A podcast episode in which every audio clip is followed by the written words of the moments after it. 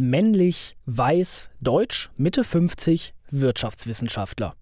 Was sich im ersten Moment anhört wie die Profilbeschreibung in einem Singleportal für AkademikerInnen, ist in Wirklichkeit etwas ganz anderes. Es ist der Prototyp eines Vorstandsvorsitzenden in Deutschland. Das sagt die deutsch-schwedische Albright Stiftung in ihrem aktuellen Bericht über Diversität und Geschlechtergleichheit. Die Vorstände von DAX-Unternehmen seien von Geschlechtergleichheit weit entfernt. So die Botschaft des Berichts. In den Führungsetagen der 160 Börsenunternehmen von DAX, MDAX und SDAX sind 613 Männer und nur 86 Frauen. Wie es ist, als Frau die Vorstandsvorsitzende eines Unternehmens zu sein, das in einer männerdominierten Branche aktiv ist, welche Vorteile eine weibliche CEO haben kann und wie alte, tradierte Muster aufgebrochen werden. Darüber reden wir diesmal. So klingt Wirtschaft. Zukunftsthemen für Unternehmen. Ein Podcast der Solutions bei Handelsblatt. Mein Name ist Matthias Rutkowski und zu Gast ist Belgien Rudak, Vorstandsvorsitzende der Credit Plus Bank, die zum französischen Credit Agricole Konzern gehört. Hallo Frau Rudak, ich grüße Sie. Guten Tag, Herr Rutkowski.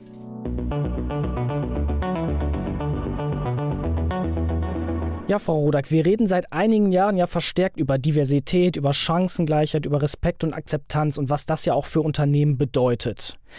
Welchen Stellenwert hat Diversity, um es im englischen Begriff einmal zu nennen, heute, aber auch perspektivisch für ein Unternehmen?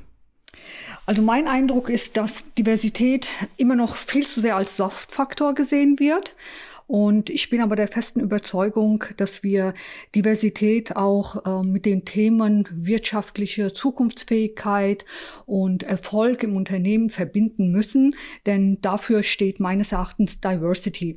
Und es gibt ja auch verschiedene Studien, die das belegen, die auch zeigen, dass zukunftsorientierte, erfolgreiche Unternehmen diverse Teams haben, die mit diversen Teams auch agieren. Wenn Sie sagen, Diversity ist aktuell noch ein Soft-Faktor, dann verstehe ich Sie richtig, Diversity muss sozusagen ein Hard-Faktor werden. Diversity muss als Hauptfaktor belegt werden, dass man wirklich auch die Korrelation sieht, dass äh, wenn Unternehmen diverse sind, diese dann auch erfolgreicher sind oder eine Gesellschaft diverse ist, sie auch eine größere Innovationsfähigkeit und Zukunftsfähigkeit hat. Und ich glaube, wir müssen es sicherstellen, dass das auch ähm, ja gezählt, gemessen und gewogen wird, wie man so schon immer sagt, damit das auch mit Zahlen unterlegt wird und das nicht nur so ein Labeling ist, das man nutzt, um einfach hier einen gesellschaftlichen Softfaktor hier zu bedienen, weil das ist es definitiv nicht. Wenn Sie schon Labeling ansprechen, welche Erfahrungen oder welche Erlebnisse haben Sie da bisher so in Ihrer Branche und in der Wirtschaftswelt an sich gemacht hinsichtlich Diversity? Die Awareness ist da und ich glaube, das ist ein guter, wichtiger erster Schritt, dass überhaupt das ins Bewusstsein gerückt wird.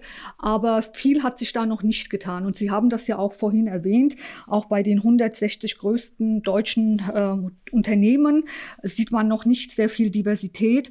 Und auch wenn ich mir die Bankenbranche anschaue, die Finanzbranche, in der ich tätig bin, ähm, die hängt sogar dem noch hinterher mit ähm, 10 Prozent Frauen äh, in diesen Funktionen, in den Vorstandsfunktionen. Und ich glaube, da gibt es wirklich noch Luft nach oben. Das glaube ich auch. Und wo wir gerade beim Thema sind, oft wird Diversität ja vor allem mit einem in Verbindung gebracht, Frauen bzw. dem Frauenanteil oder politisch ausgedrückt der Frauenquote. Dabei bedeutet Diversity ja eigentlich viel mehr. Es ist ja ein ganzheitliches Konzept. Es schließt das Geschlecht ein, die soziale Herkunft, sexuelle Orientierung, Religion, Akzeptanz, Respekt und so weiter. Die Liste kann man ja elendlang fortführen. Wie weit ist denn jetzt insgesamt die deutsche Wirtschaft beim Thema Diversität, Akzeptanz, Chancengleichheit, also Diversity insgesamt als ganzheitlichen Konzept? Also das ist richtig, was Sie sagen, dass gerade bei äh, Diversity-Themen die Dimension Geschlecht ähm, ja am stärksten äh, visibel ist und darüber gesprochen wird. Äh, das ist wahrscheinlich auch am einfachsten zu greifen. Das kann man am einfachsten auch messen. Die anderen Dimensionen, wie Sie das auch gesagt haben, ob das jetzt hier äh, die Herkunft ist, äh, die sexuelle Orientierung oder andere äh, Dimensionen. Warum sage ich das? Also ich würde das schon ganz gerne ein bisschen erläutern, weil das immer so den Touch bekommt, wir wollen hier eine multikulturelle Gesellschaft und das sind alles so Soft-Themen. Ich denke, unsere Welt ist äh, in einem epochalen Umbruch und das sehen wir. Die Gesellschaft und auch die Wirtschaft, die wird aktuell ganz, ganz stark transformiert. Solch eine Transformation haben wir seit der industriellen Revolution nicht mehr gesehen.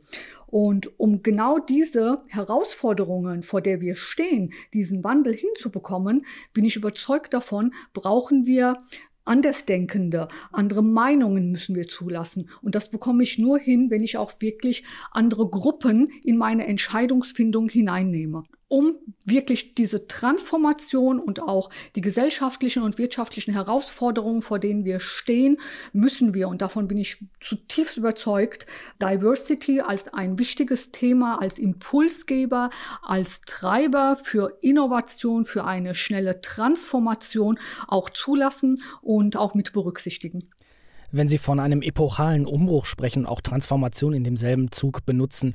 Heißt das, dass tradierte Muster, vielleicht auch tradierte Netzwerke ausgedient haben oder einfach nur neu erfunden werden müssen?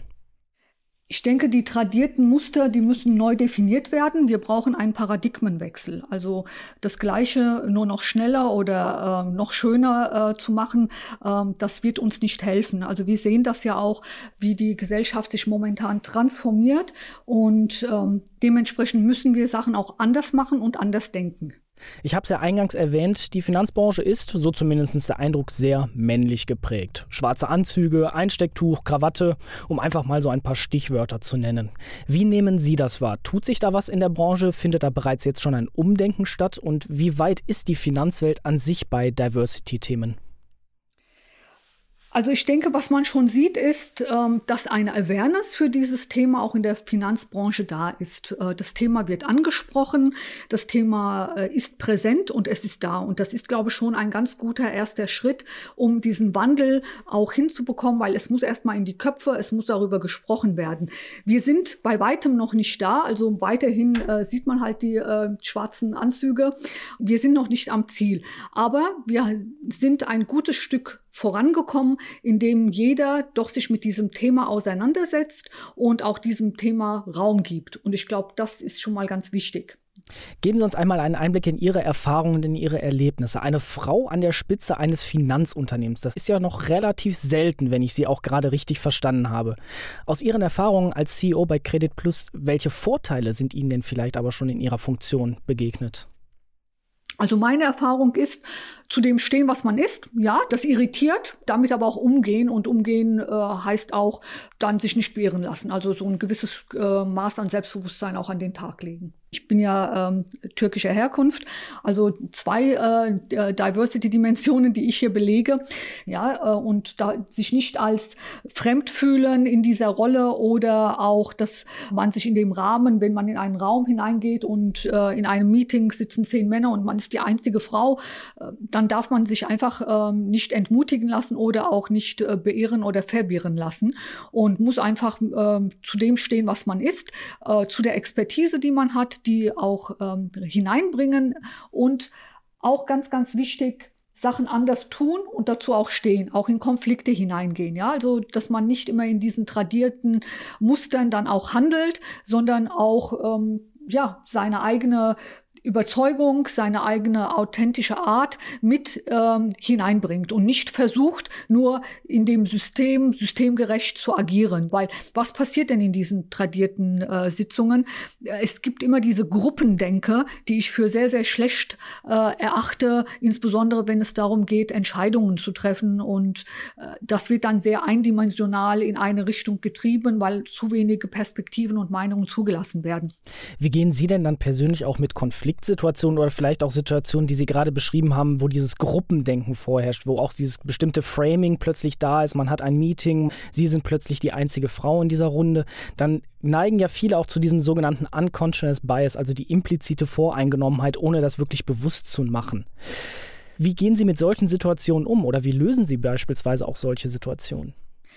Ich denke, da muss man sehr diversifiziert auch umgehen äh, mit so einer Situation. Das bedeutet für mich, es kommt wirklich darauf an, ist das jetzt ähm, sehr relevant? Ist das ein großes Thema, äh, dass das thematisiert werden muss in dem Moment? Oder äh, ist man auch ein Stück weit großzügig und sagt, okay, äh, das sind jetzt halt Männer, Jungs, die jetzt hier zusammensitzen und da fällt auch schon mal ein Spruch, okay, äh, da kann ich auch mal drüber hinwegschauen. Und ich glaube, das ist auch wichtig, dass man nicht verbissen jetzt immer wieder darauf schaut, oh, da war jetzt wieder irgendetwas, was nicht ganz passt.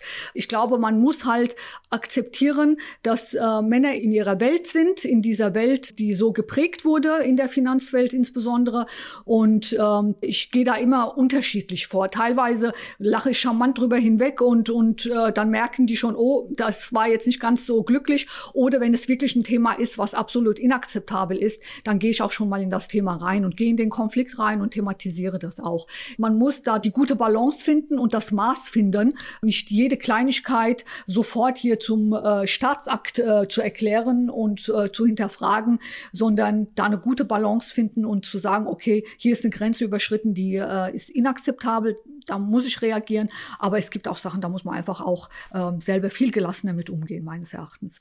Also sozusagen ein Zweiklang aus selbstbewusstem Auftreten, aber eben auch einer klaren Linie und notfalls vielleicht auch mal einem dicken Fell. Genau, das haben Sie gut zusammengefasst, ja. Mhm.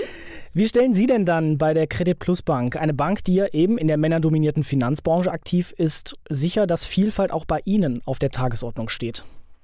Bei uns in äh, der Company wird das sehr, sehr stark gelebt, indem wir das als ähm, Teil unserer Strategie implementiert haben. 58 Prozent unserer Belegschaft ist weiblich. Bei uns arbeiten über 20 Nationalitäten und auch andere Diversity-Dimensionen. Ähm, ähm, weiß ich, die haben wir, ob das jetzt die ähm, äh, sexuelle Orientierung ist, da haben wir auch äh, ganz bunte Teams und äh, ich habe nicht gesehen, dass hier irgendeiner damit ein Problem hat, sondern ganz im Gegenteil, das wird mittlerweile, weil wir damit sehr selbstverständlich umgehen, wird das auch einfach äh, gar nicht thematisiert, sondern es ist da. Und glaube, diesen Raum zu bieten und die Möglichkeiten zu bieten und damit selbstverständlich und gelassen umzugehen, das ist ganz, ganz wichtig meines Erachtens. Vor all den anderen Themen, die man auch noch begleitend macht, wie dass man KPIs äh, hat, äh, um die Awareness zu schärfen. Und durch diese Unterstützung kann ich natürlich auch sehr viel Rückendeckung äh, erhalten, um auch hier in Deutschland das Thema prominent auf die Agenda zu setzen. Also ich halte nichts von starken Regeln oder Quoten, sondern ich denke, wir müssen das Thema viel stärker ins Bewusstsein bringen, das positiv begleiten arbeiten, kommunizieren, gute Rollenmodelle haben, die wir dann auch immer wieder zu Wort kommen lassen und denen auch eine Bühne geben. All diese Sachen sind wichtig. Es ist auf der Business-Agenda und auch konzernweit, aber diese Gelassenheit mit diesem Thema umzugehen, zuzulassen und ähm, partizipieren zu lassen, diese Inklusion bei dem Thema ist mir ganz wichtig und damit habe ich sehr gute Erfahrungen bei der Credit Plus Bank. Sie haben vorhin angesprochen Awareness, also Leute, Mitarbeiterinnen, Vorstandskolleginnen für dieses Thema Diversity zu sensibilisieren. Wie machen Sie das denn jetzt als CEO? Einmal auf Vorstandsebene, aber auch für Ihre Mitarbeiter? Einerseits haben wir einen Diversity-Beirat, dieses Team ist auch divers besetzt. Äh, es ist jetzt nicht nur ein HR-Thema. Ich glaube, das ist auch ganz, ganz wichtig. Das ist aber auch ein transversales Team. Das heißt, dass wir aus verschiedenen Abteilungen und äh, verschiedenen Hierarchieebenen Mitarbeiter in diesem Diversity-Beirat haben. Und dieser Diversity-Beirat äh, bestimmt gemeinsam, welche Aktionen wir fahren wollen. Dann entscheiden wir über die Art der Kommunikation. Was wollen wir eigentlich wie forcieren? Talente zum Beispiel. Ja, wie identifizieren wir Talente? Talente? Wie sehen wir zu, dass wir zum Beispiel auch ähm, Sichtbarkeit von Frauen viel stärker äh, in den Vordergrund bringen? Was sind denn die Themen, die Frauen zum Beispiel haben? Da gibt es sehr viele Themen mit Teilzeitarbeit und äh, dass das nicht vereinbar ist äh, als Führungskraft. Dann suchen wir Lösungen, wie wir Frauen auch äh, in Teilzeit eine Führungsposition ermöglichen können oder dass sie wieder zurück auf diese Führungsposition kommen können. Wir haben zum Beispiel auch äh, Frauen, die teilen sich einen Job als Führungskraft. Und all diese Themen, sehr praktisch, werden diese in dem Beirat, äh, der auch, wie gesagt, divers besetzt ist, mit entschieden. Sie haben gerade gesagt, Diversity muss Chefinnen-Sache sein. Es gibt ja diesen Begriff des Diversitätsdilemma. Heißt also, dass Unternehmen sagen und nach außen hin kommunizieren, sie seien divers aufgestellt, würden das auch leben. Aber wenn man dann so ein bisschen hinter diese Fassade schaut, dann hat sich eigentlich ehrlicherweise nicht wirklich etwas geändert. Wie wird Diversität nun wirklich Teil eines ganzen Unternehmens, wenn Sie sagen, es ist Chefinnen-Sache? Man muss top-down anfangen und ich glaube, was man jetzt sieht, ist die Diversitätsthematik, die bekommt jetzt Awareness. Aber der erste Schritt äh, ist einfach, das überhaupt auf die Agenda zu bringen und auch einzufordern. Und ich finde, ähm, es gibt momentan wirklich viel, viel äh, Dynamik in der Gesellschaft und äh, in der Wirtschaft, dass das Thema auch ernst genommen wird, dass das als Chance gesehen wird für Firmen.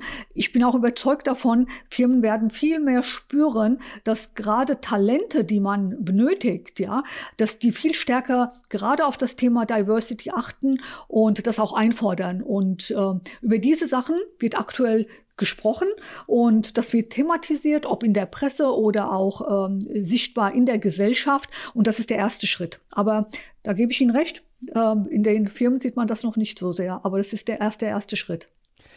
Wohin möchten Sie dann Ihre Bank hin entwickeln, wenn Sie sagen, Firmen und Unternehmen müssen eben Diversity als Chance sehen? Wohin möchten Sie mit Ihrer Bank? Was wir erreichen möchten, ist, dass wir durch ähm, diverse Teams mehr Innovationskraft und Kreativität auch erhalten und ähm, um das auch für die Vorteile äh, als Unternehmen dann auch zu nutzen. Und ähm, ich möchte einfach, dass wir die Wettbewerbsfähigkeit und den Erfolg der Credit Plus Bank äh, damit sicherstellen. Und ich bin, wie gesagt, der festen Überzeugung, dass nur diverse Teams genau diese unterschiedlichen Sichtweisen und neuen Denkweisen mitbringen, um uns für die Zukunft ja innovationskräftig und auch zukunftskräftig darzustellen und wettbewerbsfähig sagt Belgien Rudak, CEO der Credit Plus Bank zum Thema Diversity und warum Diversity kein Soft, sondern ein Hardfaktor für Unternehmen von morgen ist. Frau Rudak, vielen Dank fürs Gespräch. Sehr gerne. So klingt Wirtschaft, der Business Talk der Solutions bei Handelsblatt. Jede Woche überall, wo es Podcasts gibt. Abonnieren Sie.